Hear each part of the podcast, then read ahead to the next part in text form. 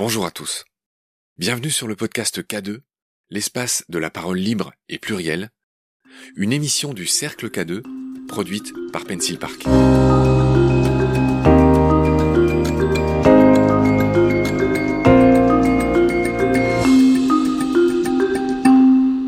Salut Mounir. Salut Marc. Tu es ce b-boy tu fais de la break dance. Tu as 37 ans, tu es un champion, tu as à peu près tout gagné dans ce milieu euh, du breaking. 11 fois champion du monde si ma mémoire est bonne. 13. Je te prie de m'excuser. 13 fois champion du monde. C'est pas que ça a son importance, hein, mais, mais disons que c'est tellement de travail à chaque fois que... Et je vais me rattraper 4 fois vice-champion. Exact.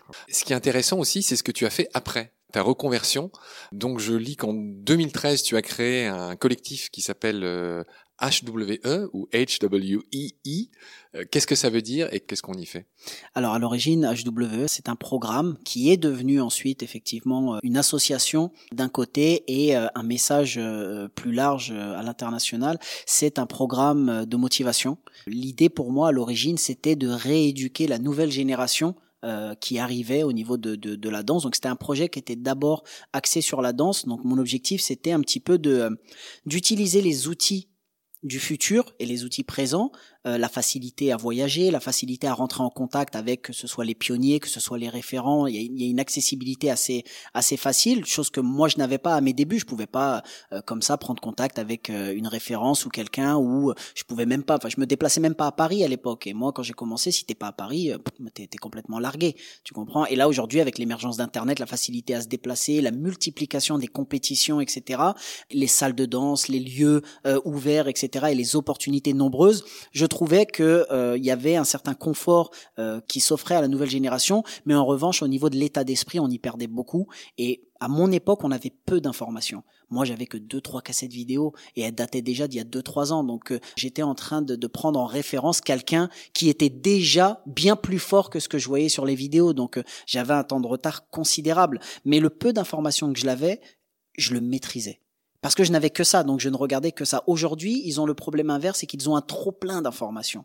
Et donc, ils n'ont pas le temps d'étudier l'information qui est déjà une nouvelle information, et une autre et une autre, et ils sont noyés. Donc, je voulais, mon idée, c'était véritablement d'apporter, d'utiliser les outils d'aujourd'hui, mais de remettre un petit peu l'état d'esprit d'avant. Un état d'esprit qu'on retrouve dans d'autres zones géographiques. Euh, dans les pays euh, d'Amérique latine, ils ont pas grand-chose. Donc les mecs, ils ont faim. Ils ont envie de s'en sortir, ils ont envie de réussir, donc ils s'investissent à 200%. En, Asie du Sud-Est, ils sont dans la même condition. Ils ont faim. Les mecs, quand ils arrivent des pays de l'Est, lorsqu'ils arrivent ici, ils sont très forts, mais pour eux, c'est vital de gagner une compétition parce que lorsqu'ils rentrent chez eux, ils doivent revenir avec avec le money price.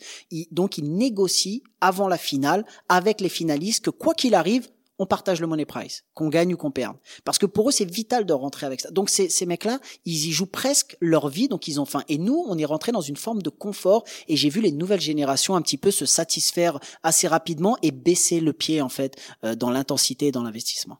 Alors aujourd'hui, ce qui te fait vivre, c'est le coaching. Tu donnes du coaching, tu fais des formations, euh, tu fais aussi, euh, j'ai vu des bootcamps.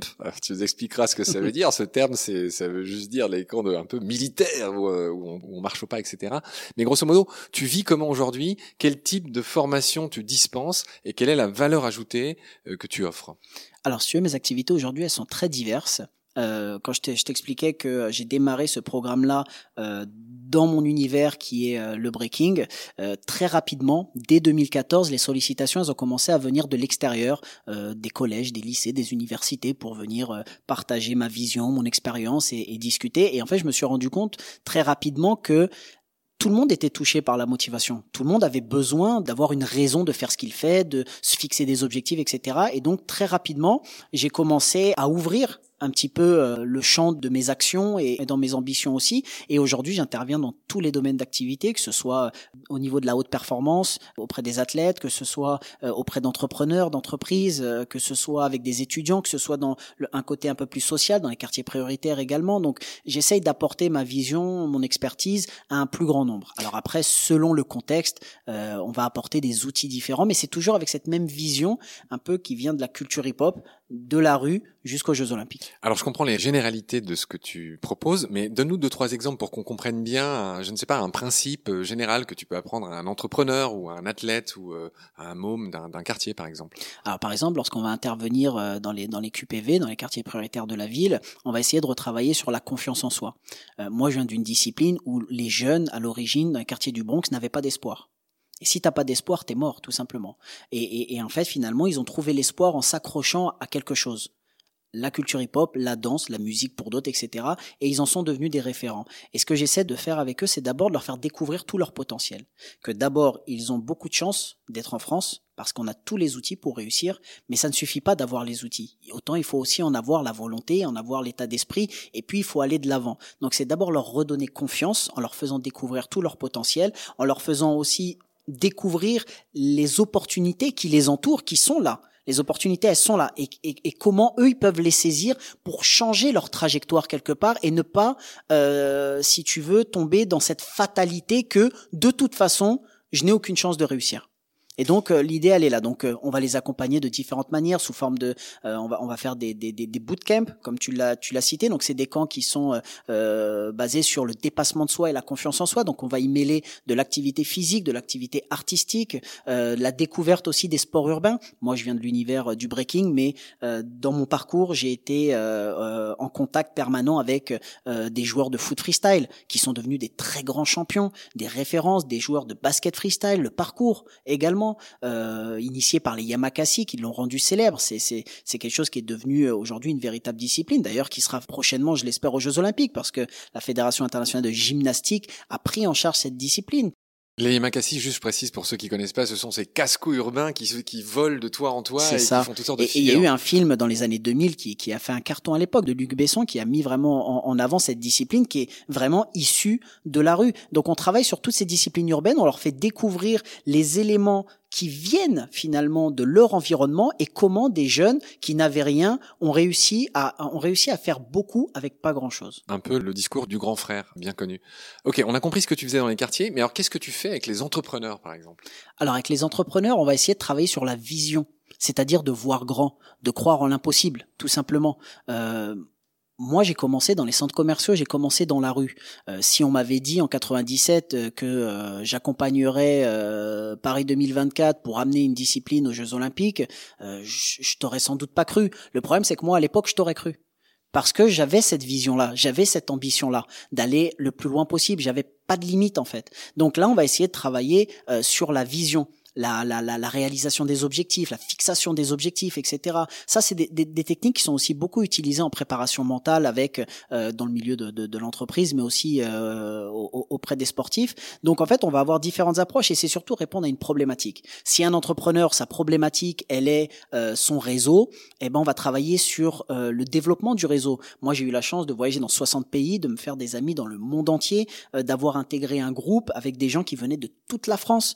moi, quand mon véritable changement de carrière, c'est en 2004 lorsque j'intègre Vagabond Crew, qui était déjà à cette époque-là une référence mondiale. C'est comme si tu as un petit jeune qui, arrive au, Paris Saint-Germain. Euh, c'est à ce moment-là que tout a changé pour moi. Et là, j'ai commencé à me retrouver avec des gens qui venaient de toute la France. Comment on compose quand on est jeune, inexpérimenté, qu'on vient d'une petite ville d'Angers et qu'aujourd'hui on a des objectifs qui sont très élevés, d'être champion du monde et qu'on doit travailler avec des jeunes qui eux viennent de Toulouse, de Lille, de Bruxelles, de Strasbourg, de Bordeaux, de Montpellier. Donc tout ça, je l'ai appris en fait de façon très autodidacte. Et tu l'as dit au tout début, c'est une discipline. Moi, je viens d'une discipline où on apprend tout tout seul. Et c'est pour ça qu'aujourd'hui mes activités sont variées et que finalement on devient rapidement des couteaux suisses. Est-ce que, quand tu fais une sorte de débrief à la fin avec les gens à qui tu donnes ces conseils de coaching, qu'est-ce qu'ils te disent? Il y en a qui sourient, qui sont étonnés de, enfin, qu'est-ce qui, les réactions les plus étonnantes que tu as vues, c'était quoi? Ah, les réactions les plus étonnantes, je saurais pas t'en dire une en particulier. On va dire que, en règle générale, les gens sont assez, euh, on va dire en fait, ils sont assez surpris parce que euh, je pense qu'il subsiste encore euh, une, certaine idée. Euh, comme j'ai dit souvent, on, on, a inventé la photo numérique, mais on n'a pas retiré les clichés. Et il y a toujours certains clichés quelque part qui persistent sur euh, les, jeunes des quartiers, euh, euh, sur la danse hip-hop en général, etc. arrivé à une époque, on était face à des journalistes où ils nous parlaient de rap sur la tête, par exemple. Alors, bien heureusement, ça a bien changé parce qu'aujourd'hui, on a une génération dans les médias, même au niveau politique, où on a des gens qui ont aujourd'hui la trentaine, quarantaine et qui ont baigné dans cet univers hip-hop et qui se sentent proches finalement de, de ces codes-là. Mais il y a encore quelques années, il y avait quand même une, une difficulté et parfois, du coup, j'avais beaucoup de, de, gens qui étaient agréablement surpris euh, de me voir prendre la parole, de me voir euh, expliquer ma discipline, mon art de cette manière-là pour moi, c'est tout à fait naturel. Je, parle de ce que je connais et j'essaie de le mettre en valeur. Donc, c'est plutôt des personnes qui sont agréablement surpris et qui ne s'imaginaient pas que quelqu'un ou des personnes qui viennent de cet univers-là soient en mesure de les accompagner, de les aider et qui puissent leur apporter en fait des outils. Alors, on va parler d'une de tes plus belles réalisations, à savoir ce, ce rebond incroyable. Tu, tu, as, euh, tu as initié euh, le fait que cette discipline euh, sera représentée au JO de Paris en 2024. Et donc, tu as bossé au COJO, comité d'organisation des JO, avec le fameux kayakiste Tony Estanguet, qui est le, le, boss, le patron du COJO, hein, c'est ça? Il est le président du COJO. Donc, raconte-nous comment tu as fait pour... Enfin, j'imagine que tu pas été tout seul, mais... Bah non, bien sûr. Comment tu as réussi à faire inscrire bah, c'est un, cheminement. Euh, si tu veux, euh, le projet euh, initial, il a démarré en décembre 2016 avec la confirmation de l'entrée du breaking aux Jeux Olympiques de la jeunesse. Donc là, on est, si tu veux, dans la, par la petite fenêtre, la petite porte. c'est un peu le terrain d'essai du CIO, les Jeux Olympiques de la jeunesse. Hein, ça existe depuis 2010. Il y a les Jeux Olympiques de la jeunesse d'hiver, d'été, etc. Toutes les quatre, tous les quatre ans. Et donc à Buenos Aires en 2018, le breaking intègre les Jeux olympiques de la jeunesse. Si tu veux, c'est un projet qui part de zéro parce qu'il n'existe aucune fédération, il n'existe aucune structuration. Tout ce qui existe à travers le monde, ce sont des initiatives individuelles, des organisations privées individuelles. Alors il y a une grande marque très connue de boissons énergisantes qui euh, est présente euh, depuis plus de 20 ans dans le domaine, qui a beaucoup investi, qui a beaucoup œuvré pour professionnaliser et rendre la discipline mainstream.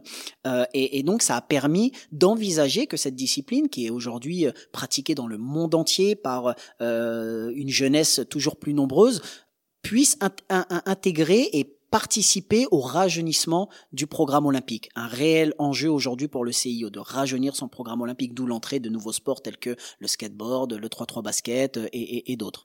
Et donc, début 2017 se pose le problème pour euh, la Fédération euh, internationale de danse sportive. Comment on fait? Ils ne sont pas dans les circuits du breaking, ils n'ont aucune connaissance de la discipline, ils n'ont personne en interne, donc ils doivent se rapprocher de la communauté et ils doivent construire ce projet-là qui est acté. Tous ces nouveaux sports, enfin ça paraît un peu évident et téléphoné, c'est-à-dire que tous ces nouveaux sports, quels qu'ils soient d'ailleurs, qui arrivent dans les JO, c'est un peu pour rajeunir l'image des JO un peu quand même. Il y a un enjeu aujourd'hui considérable, on a une moyenne d'âge aujourd'hui qui dépasse les 50 ans euh, à chaque Olympiade, donc il y a un véritable enjeu. Tu parles des spectateurs? Des téléspectateurs. Téléspectateurs. Des téléspectateurs, euh, c'est près d'un milliard de téléspectateurs. C'est une moyenne d'âge de plus de 50 ans aujourd'hui. C'est, assez délicat à envisager un avenir euh, radieux pour, pour les JO. je pense que la jeunesse s'est totalement désintéressée des sports traditionnels. Elle s'est tournée vers les X Games. Euh, enfin. Aujourd'hui, elle s'est tournée vers ce qu'il y a d'accessible pour elle. Donc euh, c'est les sports de proximité, les sports euh, les, plus faciles d'accès, qui ne coûtent rien. Ce qui a fait le succès du breaking, euh, c'est pour ça que ça a touché une certaine population à, une époque, c'est que ça ne coûtait rien. Qu'est-ce que tu entends par certaines? C'est-à-dire qu'au début, euh, ce sont plutôt euh, les jeunes issus euh, des quartiers populaires ou des banlieues, et ça, c'est, on retrouve ce phénomène dans, dans, dans toutes les villes d'Europe, aux États-Unis, en Asie et, et, bien sûr en France. Je pense qu'il y a une certaine classe qui s'est retrouvée dans cette culture-là, d'abord par ses origines, d'où elle vient aux États-Unis, et surtout, ça leur a permis d'avoir un outil qui était le leur, qui était accessible pour pouvoir s'exprimer. Alors aujourd'hui, on n'est plus du tout, on est à des années-lumière de ces schémas-là, mais en tout cas, à ses origines, c'était le cas. Et, je pense qu'aujourd'hui, euh, malgré tout, la jeunesse, elle, s'oriente vers des sports euh, qui sont euh, plutôt accessibles, donc des sports urbains principalement, ça c'est certain. Mais il y a également aussi aujourd'hui tout le e-sport qui explose, tout ce qui va être autour de la réalité augmentée, la réalité virtuelle. Aujourd'hui, les jeunes sont aussi beaucoup sur les réseaux sociaux, etc. Donc comment on va les chercher ces jeunes-là? Comment on les on les attire vers les sports plus traditionnels? Bah, c'est en parlant leur langage. on pourra pas leur imposer d'aimer ou de suivre certains sports. Je pense que le CIO fait, fait un très bon choix en rajeunissant son programme, mais ça demande euh, de structurer ces disciplines-là, parce que ce sont des disciplines autodidactes pour la plupart, ce sont des disciplines qui se sont faites elles-mêmes, qui ont leur code, qui sont des sports euh, qui sont plutôt euh, culturels, ce sont des lifestyles plutôt, euh, donc forcément, mais je pense qu'il y, a eu des retours là-dessus, il y a déjà un passif, certains sports comme le snow, comme d'autres, ont, vécu ces transformations-là aussi, même en escalade, j'ai pu discuter avec des athlètes d'escalade qui eux aussi, certains étaient pros, certains étaient contre, on, le vit dans le skate également, et aujourd'hui on vit le, même, le même schéma avec le breaking, donc je pense qu'il y a un temps d'adaptation aussi, et je pense qu'à partir du moment où on respecte euh, les origines et la culture de ces euh, sports-là sans vouloir les transformer en sport proprement dit, ce qui les limiterait dans leur développement. Les jeunes seraient plus du tout euh, attirés vers ces sports-là si on commençait à les formater. Oui, c'est une grande crainte. J'ai vu ça dans certaines interviews de ce milieu autogéré depuis 40 ans. C'est ça. Qui fait un peu une sorte de mue. D'accord. Euh, bah merci Mounir, j'en ai fini avec mes questions. Merci d'être venu nous raconter euh, ta discipline. Et puis euh, longue vie à tous ces projets, à tous ces bootcamps, à toutes ces formations que tu fais. À bientôt. Salut. À bientôt. Merci Marc. C'est la fin de cet épisode. Merci de l'avoir écouté. Il est proposé par le Cercle K2 et produit par l'agence Pencil Park. K2 est un espace de rencontre et de partage dans un monde qui gagne à créer des ponts entre toutes les disciplines. Nous nous retrouvons très vite pour un prochain épisode. Merci. Au revoir.